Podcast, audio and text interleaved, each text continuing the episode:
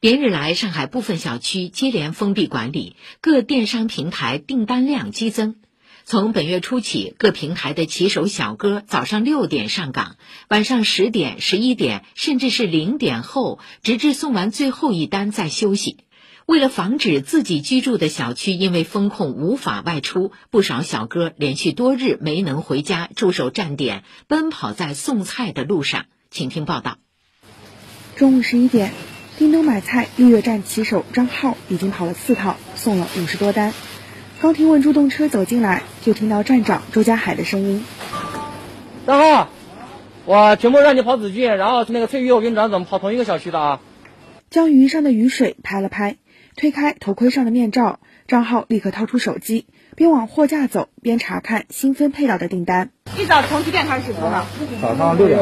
嗯，今天下雨嘛，所以穿的比较那个。全都湿透了，这。啊，对对。我一天的话，大概现在目前的话一百五十单左右，因为就就近期这个疫情的话，然后单量比较多，每天都是这样。今年是张浩做骑手的第三年，因为疫情，原本每周休息的一天取消，他已经连续上班了二十多天。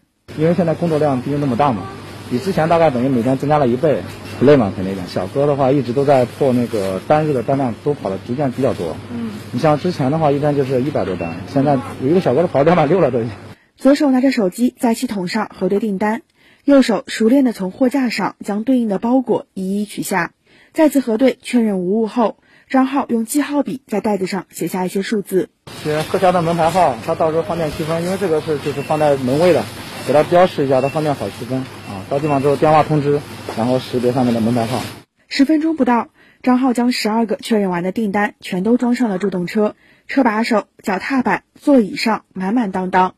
因为每个订单都由三四个袋子组成，助动车宽出了近一倍。最娇贵的水产则系在了后座上。还有地方坐吗？可以的，可以的。因为现在也是你看订单量比较大嘛，所以说这样我往后操一操就可以了。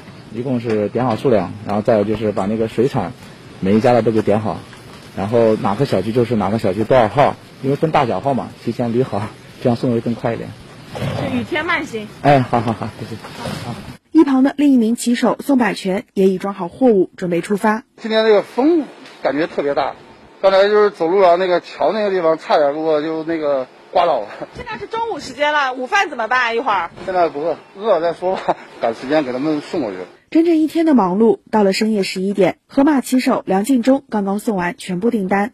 因为担心自己住的小区要封控，他计划和其他骑手一起在站点将就一晚。站点有睡袋，把这个往那往往外拉一下，靠在那边空隙不能太大，不会掉下去嘛。就在凳子上，地上也可以躺两个，铺了纸皮的，地上不会潮。然后后面还有一个那个房间，那边也可以睡。到这种时候，然后很正常的，大家都这样嘛。毕竟，然后现在这个行业的人都是这样的。因为有你，不惧风雨。正是这些不停奔跑着的小哥们，打通了城市的毛细血管。